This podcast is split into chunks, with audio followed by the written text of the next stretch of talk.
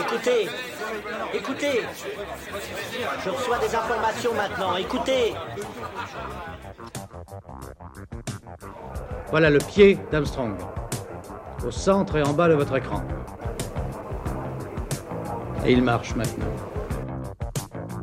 Il y aura peut-être des étapes pour aller vers Mars. Euh, il faudra peut-être d'abord apprendre en allant sur un astéroïde.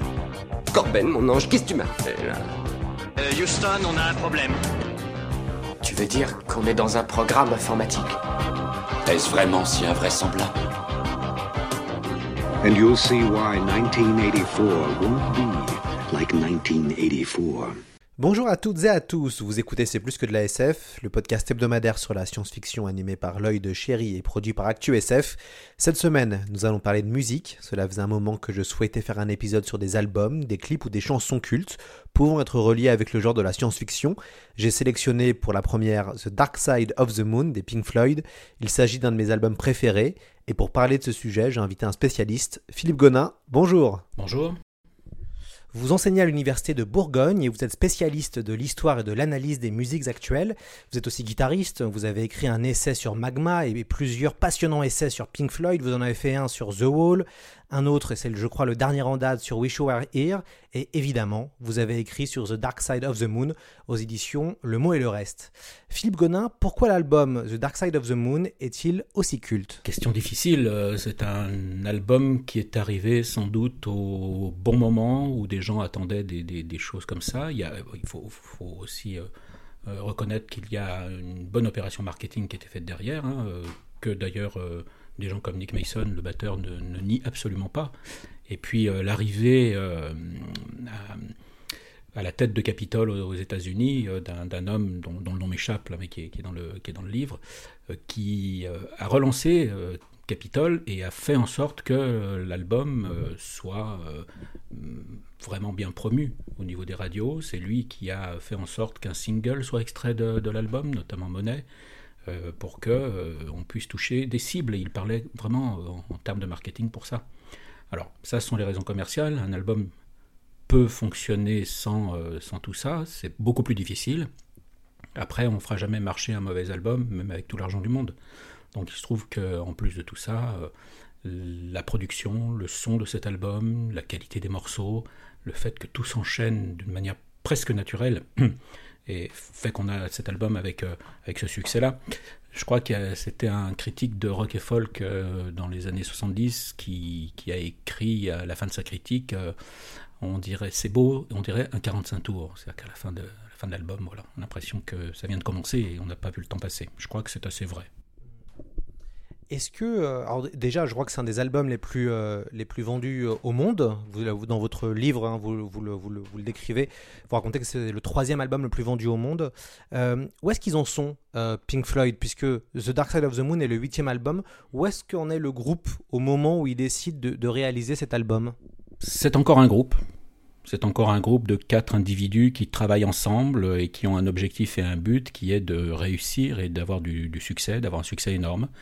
C'est un groupe qui euh, s'est déjà relevé de la perte de- d'un de ses leaders, Sid Barrett, en, avril 68, lorsqu'il a été définitivement évincé du, groupe, qui récupère un guitariste qui euh, peu à peu va s'affirmer et qui va, euh, avec son jeu de guitare, avec sa manière de- de- d'aborder les arrangements, les, sons, etc., va donner une, nouvelle identité qui va se développer dans les années 70.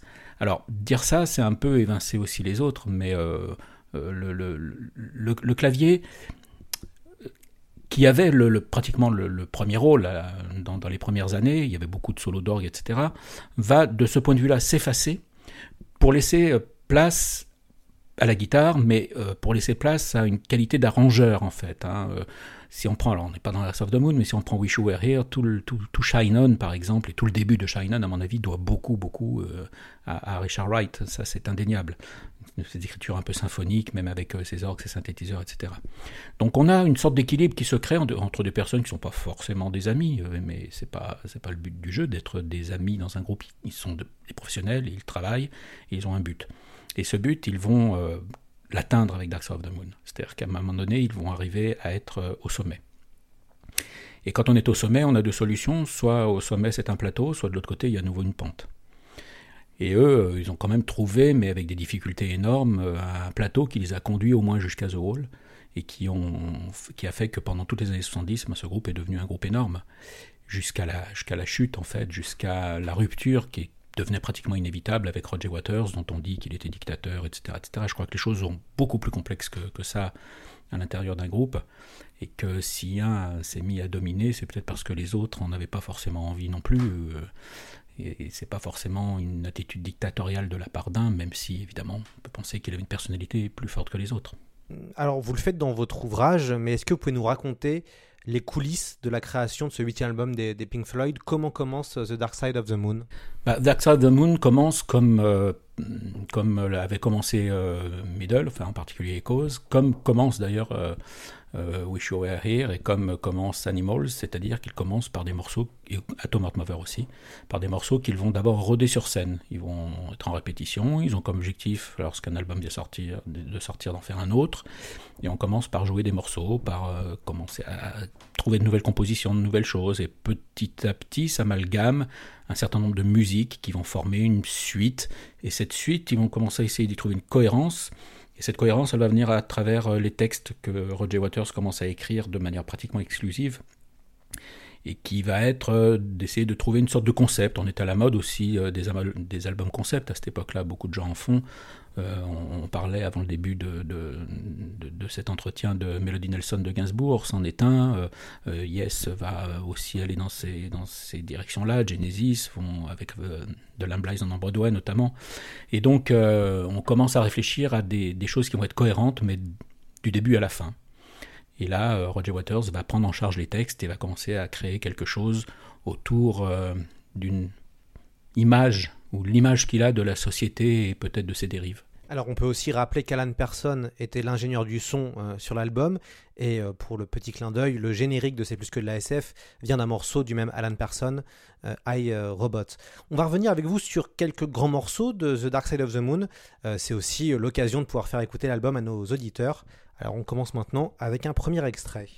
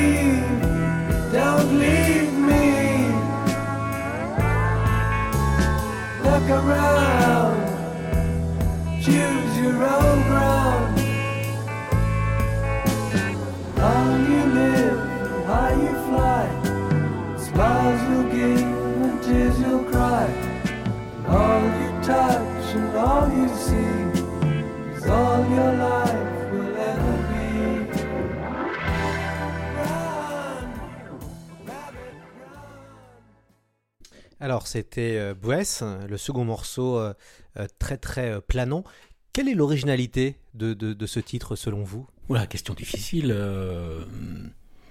je ne sais pas, c'est peut-être le, d'avoir ajouté par rapport aux, premières esquisses, d'avoir ajouté le, lap steel, en fait.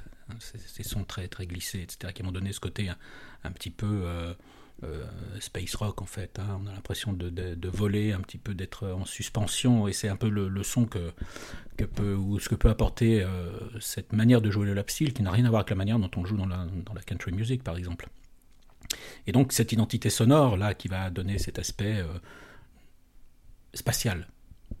Hmm. On est dans l'espace et qui va donner aussi cette réputation de space rock, de space music à, à, Pink Floyd qu'il a commencé à avoir dès, la fin des années 60, que Echoes va un peu augmenter aussi, même si au final les textes ne parlent que peu, en tout cas dans la Star of the Moon, voire pas du tout de science-fiction. Mais la musique, elle, va avoir un caractère qui va nous donner cette impression et ce sentiment d'être dans les terres. justement, c'est assez intéressant qu'on a, a commencé à échanger euh, par, euh, par mail. Euh, vous, vous m'avez dit assez, assez rapidement que ce n'était pas de la science-fiction, alors que pourtant The Dark Side of the Moon, avec cette pochette, on y reviendra, mais avec voilà certains titres, on a vraiment l'impression de peut-être c'est mon impression à moi, fan de l'album, mais on a l'impression d'aller bah, d'aller sur la Lune, d'aller dans l'espace. Et alors pour vous, euh, cet album, pourquoi c'est pas un album qu'on pourrait relier avec la, science-fiction? Bah, tout simplement par les textes. Les textes ne parlent pas du tout de science-fiction. Si on veut parler de science-fiction avec Pink Floyd, il faut remonter à la fin des années 60. Euh, et avec, euh, avec Sid Barrett, on a déjà des choses qui sont très liées à la fantasy, à la science-fiction. il y a des références euh, par exemple, le Gnome est une référence au Hobbit ou, des, choses, comme ça. On a euh, Astronomie Domidée, on a Set the Control for the Heart of the Sun qui est signé Roger Waters, on a Let There Be More Light, on a tout un tas de morceaux qui eux font directement référence à la science-fiction. Mais euh, Roger Waters, dès cette époque, disait que non, on ne fait pas de la science-fiction. Alors évidemment, c'est pas très intelligent d'avoir appelé l'album Dark Side of the Moon si on veut pas parler science-fiction parce que ça trompe les gens et puis que le, je dirais l'auditeur lambda qui n'est pas anglophone, les paroles, il ne les entend pas au sens premier du terme et donc il va se plonger dans cette dans cette musique et la production joue beaucoup d'ailleurs hein, dans cette musique. Hein. Il y a de la réverb, il y a des choses comme ça. Il y a eu un débat d'ailleurs hein, euh, entre Roger Waters et David Gilmour. Roger Waters voulait un son très sec comme, comme sonnait le premier album de John Lennon. David Gilmour ne voulait pas. Et en général, bon, il y avait débat, euh, plus ou moins houleux, ça dépendait, et puis vote, et puis euh, la, majorité décidait. Et la majorité, je crois, appuyée par, euh, par Alan Parsons, a donné ce son avec pas mal de réverb, de l'espace sonore, un espace sonore très très large, et non pas quelque chose de très resserré comme l'est le premier album de John Lennon, et ce qu'aurait voulu Roger Waters? Donc ce, ce débat-là, Gilmour l'a gagné tant mieux sans doute. Peut-être que l'album, en sonnant autrement, n'aurait pas eu le même succès. Mais je crois que la production fait beaucoup dans ce sentiment qu'on plane, en fait. Hein. On parlait de musique planante euh, dans les années 70 quand on écoutait ça. T'écoutes quoi? Bah, J'écoute du planant. Oui, et puis à l'époque, vous le dites aussi dans votre essai, on, est l'homme a marché sur la lune il n'y a pas très très longtemps. L'album est sorti en 72, euh, mais ils ont dû sûrement commencer à travailler dès les 73, merci. Ils ont déjà dû commencer à, travailler euh, dès, les années, au début des années 70, je suppose, où c'est venu peut-être dans, l'esprit euh, les, premiers essais sur euh, Dark Side of the Moon? Ça a commencé fin 71, début 72. l'idée, à partir du moment où, où Middle avec Echoes sort, on commence à envisager l'album qui suit. Donc on commence à travailler à deux, trois petites choses, à réfléchir, et tout ça vient à peu près à ce moment-là, oui. On ne sait pas forcément, parce qu'il fallait être là à l'époque, mais euh, The Dark Side of the Moon se vit aussi en concert, et vous l'expliquez bien, on vivait cet album en live. Alors comment ils ont travaillé euh, ce live, puisqu'il y a eu beaucoup d'améliorations, puisqu'ils comme ils pratiquaient un peu l'album euh, avec le public, on peut dire qu'il y a eu plusieurs temps, j'ai l'impression, en termes de live sur The Dark Side of the Moon. Bah, il y a eu toute la période 72 avant que l'album ne sorte, où l'album était encore en devenir, donc on sent sur les bootlegs qu'on a pu, qu'on peut entendre et qui sont relativement nombreux. On peut entendre des évolutions de certains morceaux. Par exemple, Eclipse n'était pas sur les tout premiers concerts, il n'y avait pas Eclipse, il arrive un tout petit peu plus tard, rapidement, mais un tout petit peu plus tard. Et puis le fameux morceau de Greg Gig in Sky avec cette voix absolument somptueuse, euh, c'était pas du tout ça au début. Il y a eu deux, trois euh, versions un peu différentes de la chose. Il a évolué petit à petit vers ce morceau qui au départ n'avait pas la voix. Et on a même dans le fameux coffret qui est sorti euh, autour d'Axe of the Moon, coffret immersion, euh, on a même une version dans laquelle, euh, justement pour donner raison peut-être aux, gens qui écoutaient ça ou au titre de l'album, où Alan Parsons avait injecté des, dialogues d'un équipage d'Apollo, je ne sais plus lequel, qui donc parlait sur la musique, et on n'avait pas la voix qui chantait, et puis je crois que les musiciens ont dit non, tu nous mets pas ça, on fait pas de la science-fiction, justement. Et euh, l'idée est devenue de faire euh, venir cette chanteuse et de lui faire euh, improviser quelque chose sur, le, sur cette musique qui était déjà prête et enregistrée complètement.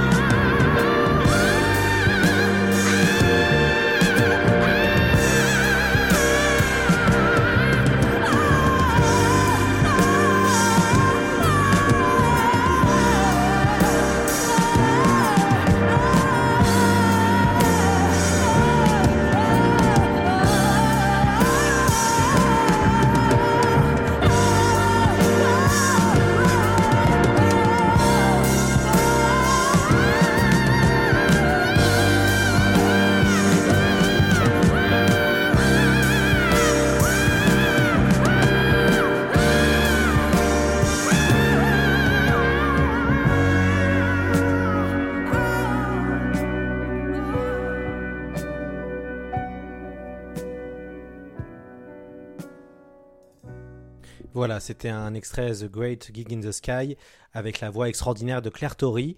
Euh, comment euh, ce morceau a évolué? Vous, vous l'avez un peu évoqué euh, juste avant. Comment ce morceau a évolué et est-ce que finalement c'est pas la voix de Claire Tory qui fait toute la force de ce, morceau? Sans doute, sans doute. À tel point qu'elle leur a fait un procès que le juge a décidé qu'elle serait co-signataire de l'œuvre. Puisqu'on trouve maintenant sur les éditions que la ligne vocale est composée par Claire Tory. Alors en réalité, le, enfin en réalité, le juge a décidé ce qu'il avait décidé. Euh, le morceau a commencé d'abord uniquement à l'orgue. Euh, il y avait déjà des choses qui étaient enregistrées. C'était des un personnage de l'actualité anglaise qui était, euh, je crois, très très axé sur Jésus et, et, compagnie. Et donc il mettait ça comme bande son. Le morceau était un peu bizarre. Puis il évolue petit à petit vers d'autres vers d'autres choses, vers vers des choses un peu plus construites, parce qu'il avait l'air d'être un petit peu comme ça euh, improvisé, sans savoir trop où ils allaient, jusqu'au moment où on voit apparaître. Alors là, ce, dont, ce dont, je parle, c'est euh, ce qu'on peut voir à travers l'évolution des, divers bootlegs qu'on peut entendre hein, entre février 72 et puis le moment où le morceau est enregistré. Et petit à petit, on voit apparaître cette suite d'accords, puisque ils ont demandé à Richard Wright de composer une suite d'accords, comme il avait un peu le secret de dont il avait le secret. Hein, c'est la, fin, par exemple, de Source of Love Secrets, avec cette longue suite d'accords, c'est lui. Euh, la fin de, de, de, Wish You Were enfin de Shine on You Diamond, la partie 9, c'est avec lui aussi, et on est dans ce type d'écriture. Et puis, euh, voilà, ils enregistrent cette chose-là, euh, uniquement instrumentale. cette introduction, donc, de, des dialogues de, des, des, astronautes d'une mission Apollo. Et puis, euh, ça fonctionne, ça fonctionne pas. Ça fonctionne, en tout cas, ça ne fonctionne pas suffisamment pour eux. Il manque quelque chose. Et c'est vrai que si on écoute le morceau en tant que tel, il manque une chose fondamentale, il n'y a pas de mélodie.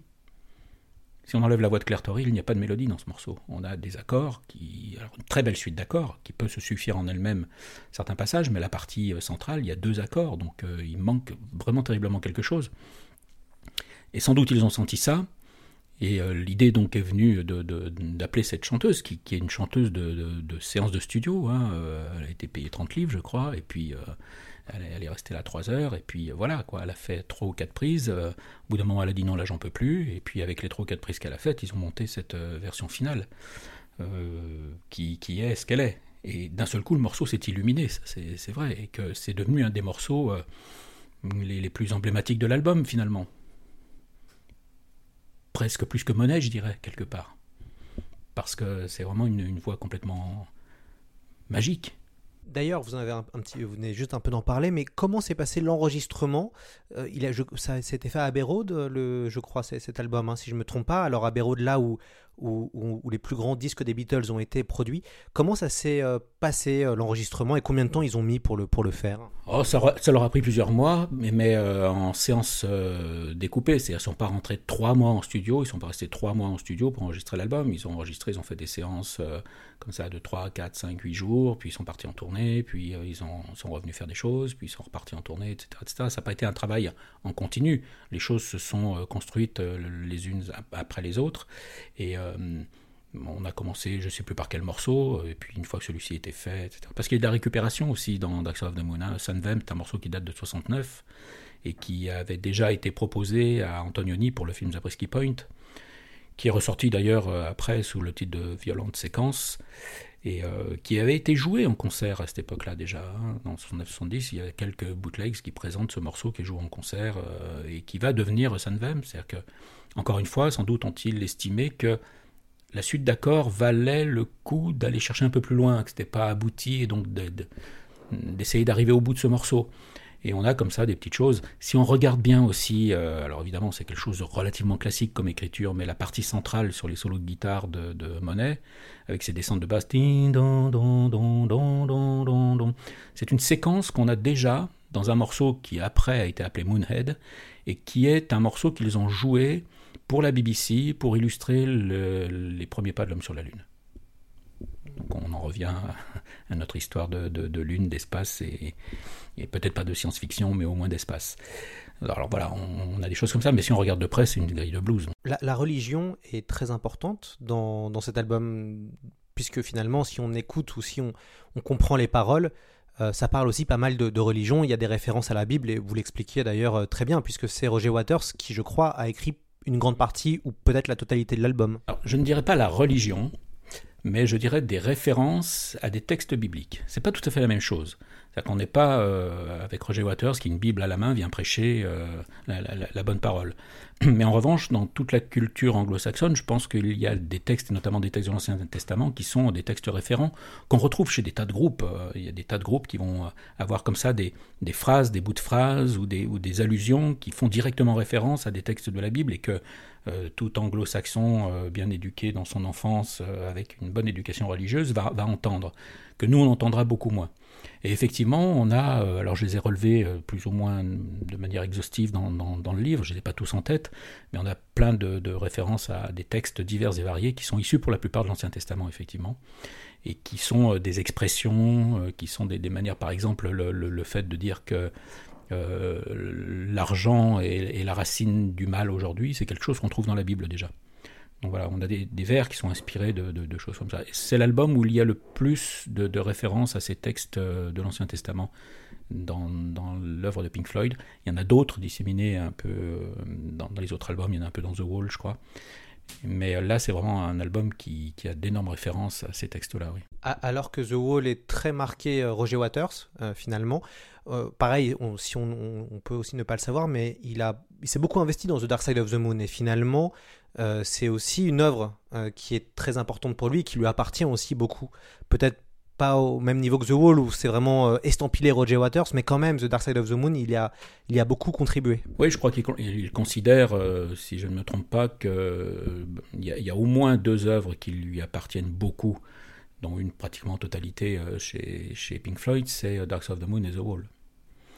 Et euh, il trouve une, une suite à, ces deux albums-là dans Amused to Death, là aussi, si je me souviens bien de, ce qu'il a, pu, dire, qui est sans doute à ce jour, peut-être, en tout cas, qui est considéré comme son meilleur album solo, qui date de 92, je crois. Mais c'est vrai que de par les textes, il va, marquer cet album. Mais il va marquer aussi Wish You Were Here par les textes, qui est un peu plus instrumental. C'est-à-dire qu'il y a beaucoup de place pour les, pour les paroles dans Dark Side of the Moon. Il y en aura un petit peu moins dans, Animals, il y en aura un petit peu moins dans Wish You Were Here, et on va revenir à un album assez bavard avec The Wall, où il y a beaucoup de textes, beaucoup de choses à dire, mais en même temps il raconte une histoire. Euh, The Wall a la différence euh, en, termes de concept, c'est que c'est l'histoire d'un personnage, alors que les autres sont des histoires euh, autour de, de, de faits de société ou de. Par exemple, la première phase de Dark Side of the Moon, c'est une métaphore de la vie. On est, on vit, on meurt. Bon, c'est c'est un peu basique, mais euh, avec euh, l'étape qui peut amener à la naissance, qui est cette espèce d'introduction, brief qui est la naissance, brief in the air, euh, et puis court. Ensuite, on a on the run qui est faut être dans la course, time qui nous raconte que ben, ça commence au premier jour. Dès la naissance, ça y est, le compte à rebours est commencé et qu'un jour on se retourne, on a 30 ans et on s'en est pas rendu compte et qu'on a peut-être loupé le, le, coup de pistolet de départ et que ben, c'est fait, c'est trop tard. Et puis The Great Gig in the Sky est, euh, pour eux en tout cas, c'est ce qui a été raconté, une sorte de symbolisation de la mort. Ce qu'on a demandé à la chanteuse, ce qu'on aurait demandé à la chanteuse, c'était de dire voilà, euh, pense à la mort. Et elle y a pensé comme ça, donc tant mieux.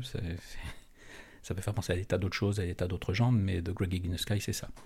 La phase B, elle, elle est plus sur des phénomènes de société, c'est-à-dire les rapports entre les gens, us and them, qui par ailleurs est le titre d'un, d'un, chapitre d'un bouquin écrit par, euh, je ne me souviens plus des, de, son prénom, c'est R.D. Lang. Donc il y a un chapitre de nom qui s'appelle euh, Us and Them, a, que Roger Waters a repris, qui est le rapport entre les gens. Mais ce rapport entre les gens, on le trouve déjà, euh, et ça c'est Waters qui l'explique, c'est pas moi, dans une phrase de Echoes, I am you and what I see is me. Hein, je, je, suis toi et ce que je vois c'est moi. Donc comment on interagit les uns avec les autres Est-ce que finalement on, est indifférent aux autres? Il y a l'argent, évidemment, il y a monnaie. Et puis euh, on, a ce, final que moi je trouve, de, c'est ce qui me plaît le plus, de plus en plus dans Dark of the Moon, c'est, le, Brain Damage et Eclipse. J'aime beaucoup les autres morceaux, mais Brain Damage me, parle particulièrement, j'aime beaucoup ce qui est, ce qui est dit dedans. Et ce Dark Side of the Moon, c'est moins euh, la lune en tant que telle, que notre propre euh, face sombre en fait, notre propre folie. Euh, ce que disait l'antipsychiatre Leng, c'était euh, le fou n'est pas, pas celui qu'on croit forcément, si je résume très, très simplement ce qu'il qu'il voulait dire. Et d'ailleurs, ils avaient tenté de... Il était anglais et, londonien, ils avaient tenté d'emmener Sid Barrett le voir, pour, mais ça n'a jamais fonctionné. Mm. Alors vous avez parlé de deux faces, face A et face B. Euh, peut-être pour nos auditeurs un peu plus jeunes, euh, à l'époque, euh, il y avait des vinyles, entre autres, et donc les albums avaient deux faces, et donc il fallait retourner l'album pour écouter son intégralité. Et bah justement, on va passer à Money.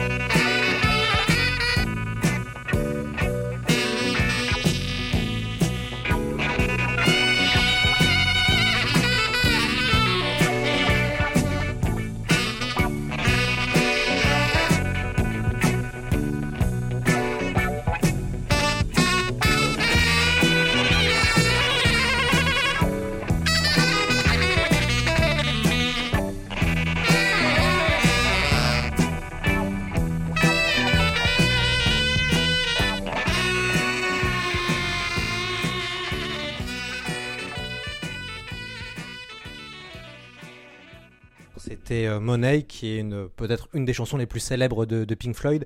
Euh, Est-ce que vous pensez pas que ce, ce- tube et ce titre marchent tellement grâce à son intro, à son, comment, comment s'ouvre cette chanson avec ce, avec ce, euh, ce rythme euh, si, si spécial Oui, c'est d'autant plus spécial que c'est à 7 temps, ce qui est quand même pas très courant pour euh, un morceau qui passe en, en radio. Hein. 1, 2, 3, 4, 1, 2, 3, 1, 2, 3. C'est pas, pas très courant. Et pourtant, ça passe, j'allais dire, comme une lettre à la poste, parce qu'on s'en rend même pas compte. Donc, il y a une construction du, du motif de basse, qui fait, enfin, du riff de basse, qui fait que euh, les, les, sept temps passent de manière tout à fait naturelle. Et évidemment, l'idée de reconstruire ces sept temps avec des bruits de, machines à sous et de, caisses enregistreuses, ça a été une idée de génie quelque part. hein, qui a été faite. Alors là, il y a un débat. Est-ce que c'est Nick Mason qui l'a fait tout seul? Est-ce que Roger Waters l'a fait tout seul au fond de son jardin? Est-ce qu'ils ont été les deux à le faire? Est-ce qu'ils ont refait ça en studio? Euh, Très compliqué. On saura peut-être jamais le, le- finalement le, mot final de tout ça, mais euh, ça, a relativement peu d'importance finalement de, savoir qui l'a fait, comment ils l'ont fait. L'idée était là, ils l'ont réalisé, et effectivement, ça lance furieusement la phase B, hein, parce qu'on disait on parlait de vinyle. Euh, c'est sûr que si on l'écoute en CD, on arrête de Greg in Sky et boum, on enchaîne sur, euh, sur les caisses enregistreuses. Et il faut bien comprendre qu'à l'époque du, à du vinyle, qui semble être une époque qui revient, bah, quand la phase B la phase A était terminée, il fallait se lever et puis changer la face, donc tourner le disque et puis remettre le bras sur, le, sur la platine. Et là, on démarrait avec cette caisse enregistreuse. Donc d'un point de vue de la construction de l'album, c'est aussi euh, quelque chose d'absolument génial d'avoir pensé à cette, euh, à cette chose-là. Alors Monet a eu une deuxième vie, enfin a eu plusieurs vies, puisque euh, vous le dites dans votre essai, hein, la chanson euh, a, inspiré d'autres musiques de films, d'autres musiques.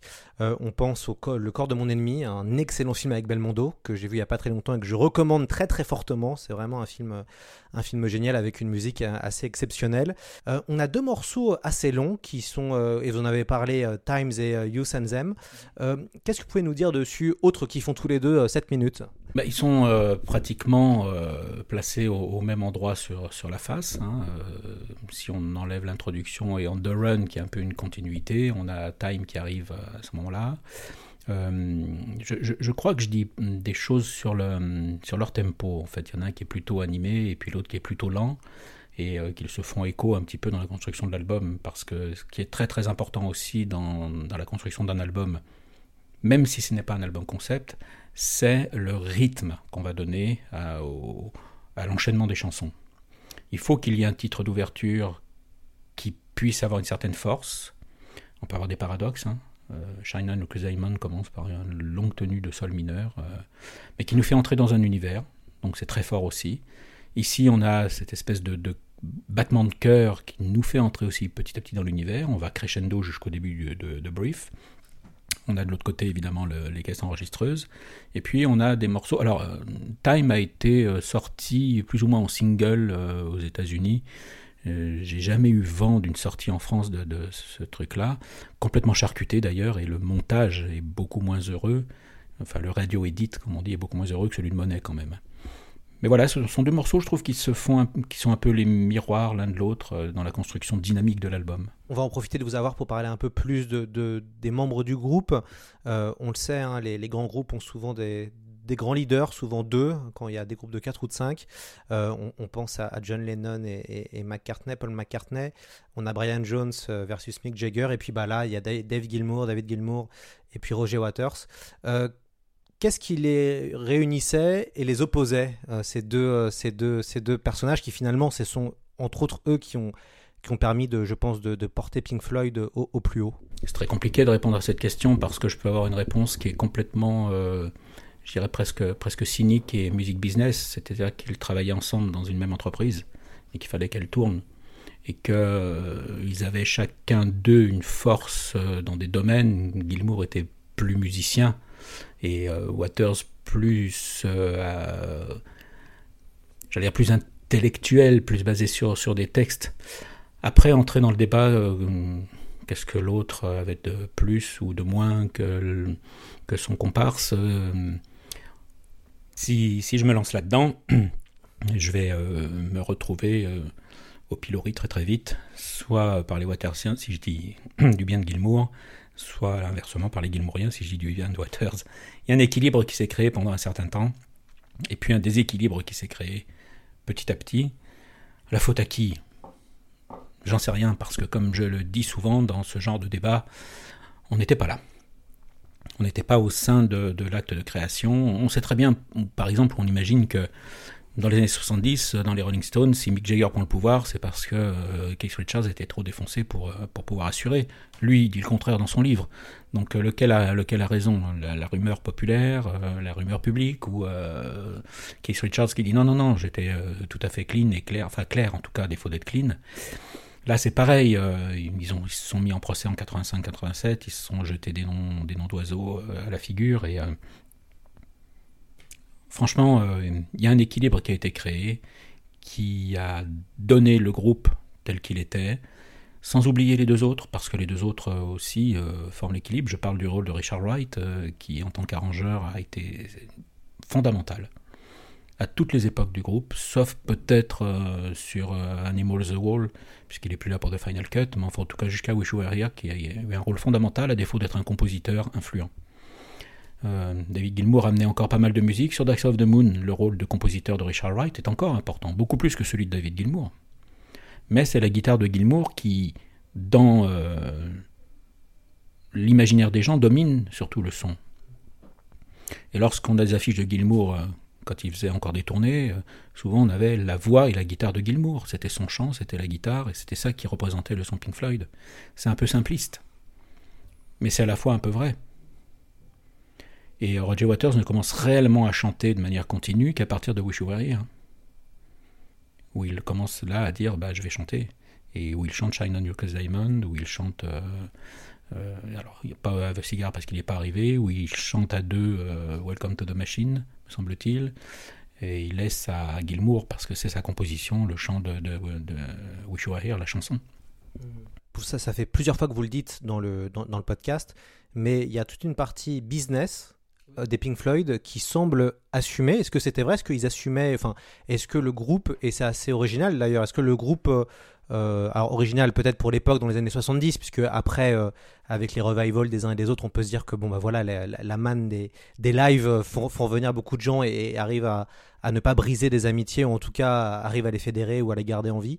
Euh, Pink Floyd était un groupe déjà commercial ou en tout cas avait une ambition déjà démesurée et avait une stratégie pour, pour réussir? Je ne sais pas si on peut parler d'ambition démesurée. À partir du moment où on fait un groupe de rock, euh, j'en ai fait un, l'envie c'était de, de, devenir immensément euh, riche et avoir immensément de succès. Et, puis, voilà, avec euh, immensément de bonne musique. Donc l'idée d'un groupe c'est ça, c'est de faire de la bonne musique et puis de devenir riche et célèbre. Enfin, eux, eux, eux-mêmes le disent, c'est pas c'est pas une honte que de, que, de le, que de le penser, que de le dire. Au contraire, ceux qui disent non, mais moi je fais ça pour moi, je suis, euh, je préfère, j'ai tendance à pas trop les croire en fait. Hein, et puis en général, d'ailleurs, euh, ils sont ce qu'ils disent, c'est-à-dire qu'ils ne connaissent jamais un succès phénoménal. Donc euh, voilà.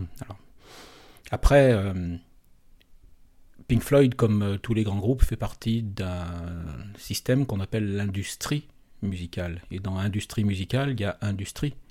Et tout ce qui est industriel, euh, c'est quelque chose qui recherche à faire du, profit. Je veux dire qu'un industriel ne cherche pas à faire du profit. Donc une industrie musicale, un label, lorsqu'il investit dans un groupe, attend au moins de retomber sur ses pattes financièrement. Et si en plus il peut le faire euh, en gagnant beaucoup d'argent et que ça fasse gagner beaucoup d'argent aux musiciens qui ont enregistré pour eux, tant mieux. Alors, il y a beaucoup de gens qui n'aiment qui n'aiment pas entrer dans ce débat-là, et j'ai eu souvent des débats houleux sur cette question-là, dire mais il y a le business derrière tout ça. Mais non, la création artistique, oui, bien sûr, mais ça n'enlève rien à la création artistique. Ça n'enlève rien à la réflexion des musiciens en studio que de se dire euh, qu'est-ce qu'on va faire, dans quelle direction on va, comment on va mettre ça en place. Il y a des degrés divers, il y a des groupes qui resteront dans une autre sphère musicale. C'est Robert Wyatt qui dit ça, parce que j'ai écrit aussi un bouquin sur Rock Bottom. Il dit à un moment donné, il fait Rock Bottom en 74, euh, Dark Side of the Moon vient de, vient de sortir l'année d'avant. Rock Bottom est produit par Nick Mason, le batteur de Pink Floyd, et euh, il dit très clairement, mais je joue pas dans la même sphère musicale, moi j'ai quelque chose de plus underground, etc. Eux, ils sont partis dans la stratosphère, et puis euh, voilà, ils y sont, c'est pas, pas la même catégorie, quoi, c'est pas le... Mais je vois pas de mal à ça. Tout à fait. Euh, on va peut-être par- parler d'un des derniers morceaux. Alors, je sais que vous n'avez, pas vu la, bande-annonce de Dune. Donc, justement, bah, ça, ça tombe bien. On va la regarder, on va, la couper pour nos auditeurs qui ont forcément déjà vu la bande-annonce de Dune, puisqu'ils ils savent que je suis un, amoureux de la, franchise et que beaucoup ont participé euh, au crowdfunding du, du MOOC Dune. Alors, on va regarder maintenant euh, ensemble euh, la bande-annonce de Dune avec le morceau Eclipse à la fin, enfin au milieu de la bande-annonce.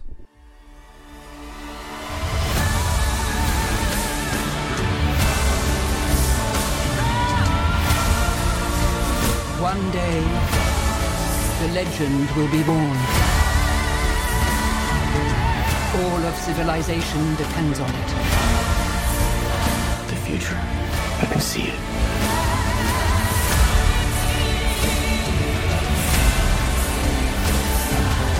I must not fear.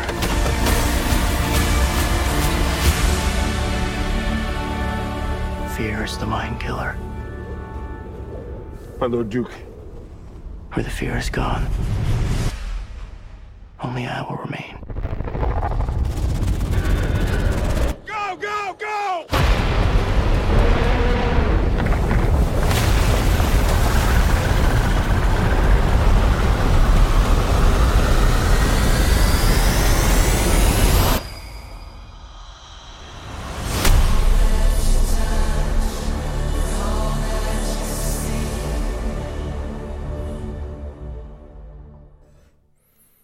Alors voilà, donc c'était la bande-annonce de Dune que n'avait euh, qu'a pu vivre euh, en exclusivité euh, euh, Philippe Gonin avec avec moi. Bah, je vais peut-être demander une réaction déjà de, de- qu'est-ce que vous pensez de la bande-annonce et puis surtout ça vous fait quoi d'entendre Eclipse de Dark Side of the Moon à la fin de cette bande-annonce? À vrai dire, je ne sais pas trop. a priori, le texte, le texte de Waters n'a rien à voir avec le avec Dune, donc euh, je sais pas. Il faut voir l'en- l'ensemble. Est-ce que c'est juste un truc qui est fait pour la bande-annonce? Est-ce qu'il va y avoir des adaptations du Floyd dans la bande originale du film? Et de quelle manière? Ça peut être intéressant. Ça peut être intéressant. C'est un peu surprenant euh, que Waters euh, laisse passer ça, mais en même temps, euh, pourquoi pas? Dans Jodorowsky Dune, euh, Jodorowsky avait prévu de faire travailler les Pink Floyd et donc on suppose que d'un point de vue peut-être clin d'œil, euh, les, équipes marketing et Denis Villeneuve ont trouvé ça sympathique de, mettre un extrait euh, de Pink Floyd et bah, Dark Side of the Moon c'est finalement peut-être l'album le plus représentatif des, Pink Floyd. Oui, oui, oui, c'est peut-être pour ça. Effectivement, il y avait le projet avec Jodorowsky. Je crois que Jodorowsky avait aussi des projets avec Magma autour de, autour de ça. Donc, euh, il y a eu plein mal de choses qui ont été prévues et qui n'ont pas été faites finalement. Euh, je sais aussi que les Pink Floyd ont regretté avoir loupé certains films, certaines musiques. euh, donc, euh, pourquoi pas? Alors aujourd'hui, ils sont séparés. Donc, utiliser leur catalogue pour, pour ça, c'est Warner en plus. hein. Donc, je crois qu'il y a une séparation entre entre Warner et je sais plus qui, entre le catalogue et puis ce qui est nouveau. Enfin, il y a des droits qui sont négociés, donc il y a peut-être là aussi encore un côté business qui- qu'il faut regarder de près ou, pas d'ailleurs, peu importe. Mais je ne sais pas, là, je, bon, je connaissais celui de Lynch évidemment, là je vois la, bande-annonce. euh. La bande-annonce me déplaît pas, peut-être que j'irai voir le film. Et puis ce qui est rigolo c'est que la bande-annonce joue sur le côté Eclipse. euh, et c'est pour ça qu'il y a le titre Eclipse forcément euh, à la fin, et c'est ce qui nous permet de faire peut-être un lien avec le design si inoubliable de la couverture et de la pochette de Dark Side of the Moon, qui est aussi, qui montre aussi une, certaine forme d'éclipse, euh, on, pourrait, on pourrait dire. euh, Alors ça, après, en fonction de la vision de, chacun, parlez-nous un peu plus de, cette, pochette mythique finalement. Bah, disons qu'il voulait euh, encore une fois euh, peut-être s'échapper. La, pochette, par exemple, la plus psychédélique et liée à la science-fiction qu'ils ont, c'est sans doute, à mon sens, celle de Source of Secrets. Puisqu'on a même euh, caché derrière, on a, le Doctor Strange, on a d'ailleurs c'est une image tirée d'un numéro de Doctor Strange qu'ils ont euh, utilisé pour la pochette avec euh, des fioles, enfin ça rapport avec l'alchimie, etc. Donc là, ils voulaient revenir à quelque chose de, plus sobre et, de plus simple. Et ce prisme a été piqué dans un bouquin de physique, tout simplement, et ça leur a plu au, premier, au premier regard, pratiquement. Enfin, en tout cas, c'est ce qu'ils racontent. Tous sont tombés sur cette proposition faite par Hypnosis. Et donc, euh, voilà. Alors, peut-être qu'on peut avoir différentes euh, interprétations. hein, euh, cette espèce de, lumière qui serait l'unité et qui euh, se répartit en plusieurs couleurs, qui pourraient être les membres du groupe. Alors, il n'y a pas quatre couleurs, il y en a plus, mais voilà, on peut aussi la lire comme ça. Et puis l'idée de la pochette aussi dans sa conception était de faire en sorte que si on les mettait côte à côte, l'une dans un sens, l'une dans l'autre, on pouvait avoir un truc un peu continu comme ça qui allait, qui allait se retrouver sur les devantures des, des disquaires, ce que pratiquement aucun disquaire n'a fait, je crois.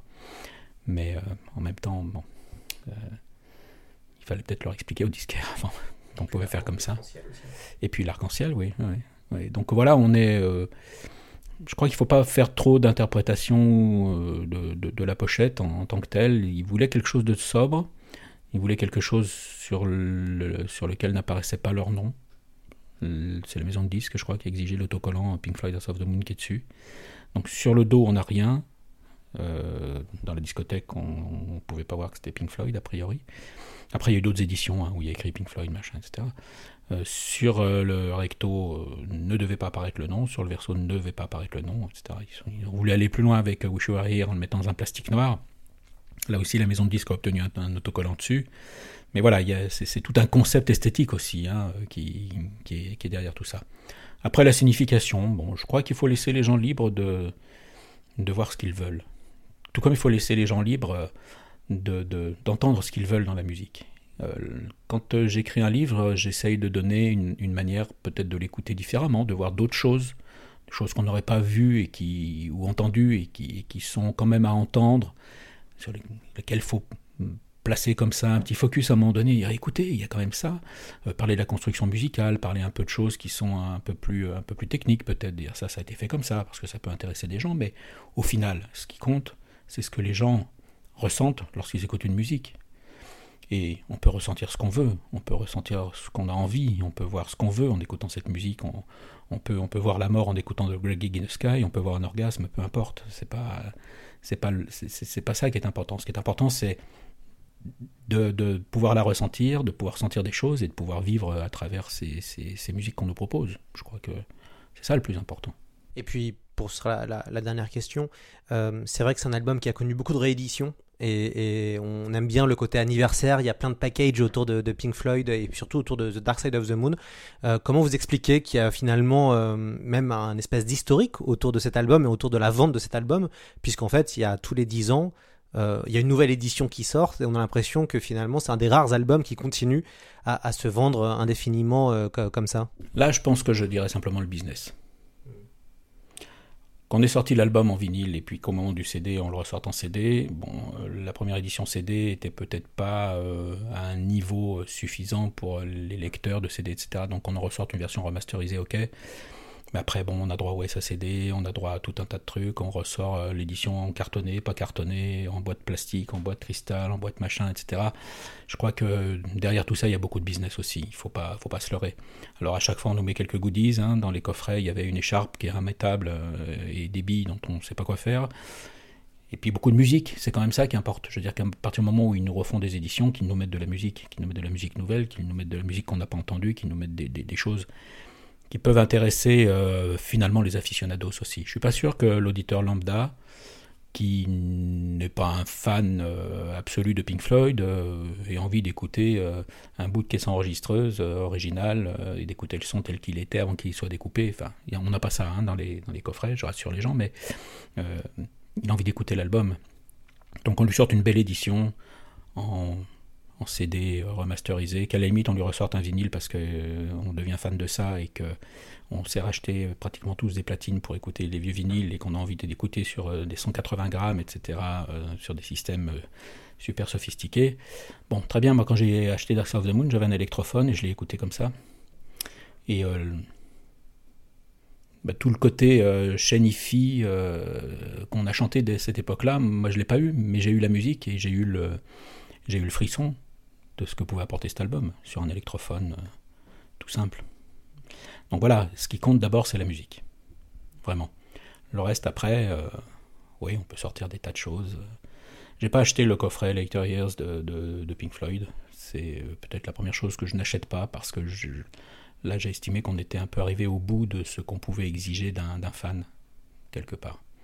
Et que sortir des bouts de chute de studio qui n'ont pas vraiment de sens, moi, ça m'intéressait pas. Alors je vais me faire sans doute un tas d'ennemis en disant ça, mais peu importe, euh, je veux dire que là aussi il y a une liberté dans, ce qu'on peut penser, dans la manière dont on peut aborder les choses euh, sur, euh, sur ces différents points-là. Ce sera le, mot de la fin. Merci beaucoup Philippe Gonin d'être venu euh, jusqu'à la maison pour pouvoir euh, enregistrer euh, cet épisode. je, le rappelle, vous avez écrit des, passionnants ouvrages sur Pink Floyd. Il y en a un sur The Wall, un autre sur Wish You Were Here et évidemment un sur The Dark Side of the Moon qu'on peut retrouver aux éditions le mot, et le reste.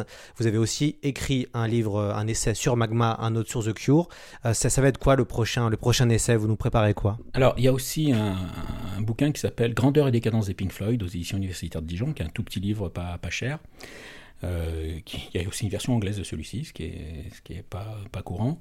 Et le prochain qui doit sortir euh, le 8 janvier, théoriquement, 8 janvier 2021, euh, c'est aux éditions Densité, dans la collection Discogonie, une très très belle collection aussi. Hein. Il y a Le mot et le reste qui propose de très très beaux livres, mais il y a cette collection Discogonie qui est vraiment vraiment vraiment très très bien. Et là, je dois sortir un, une, enfin, Histoire de Melody Nelson de Serge Gainsbourg, voilà, qui doit sortir le 8 janvier 2021, si tout va bien. Magnifique, je suis sûr que ça intéressera de nombreux auditeurs qui doivent aussi apprécier comme moi euh, Serge Gainsbourg. C'est la fin de euh, cette émission, on va finir évidemment sur un, morceau complet euh, de Pink Floyd de The Dark Side of the Moon et on finira sur Eclipse que vous avez entendu récemment dans la bande-annonce de Dune. A très bientôt dans C'est plus que de la SF.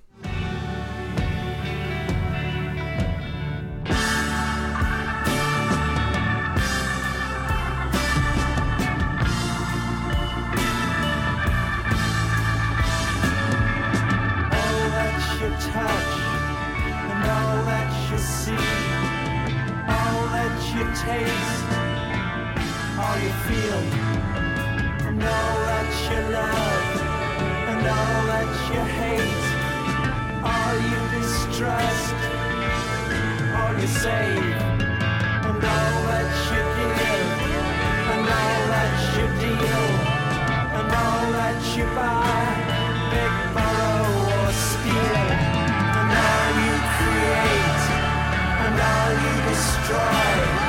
And all that you do, and all that you say, and all that everyone you meet, And all that you slight And everyone you fight And all that is now And all that is gone. And all that's to come. And everything under the sun is in you But the sun is eclipsed by the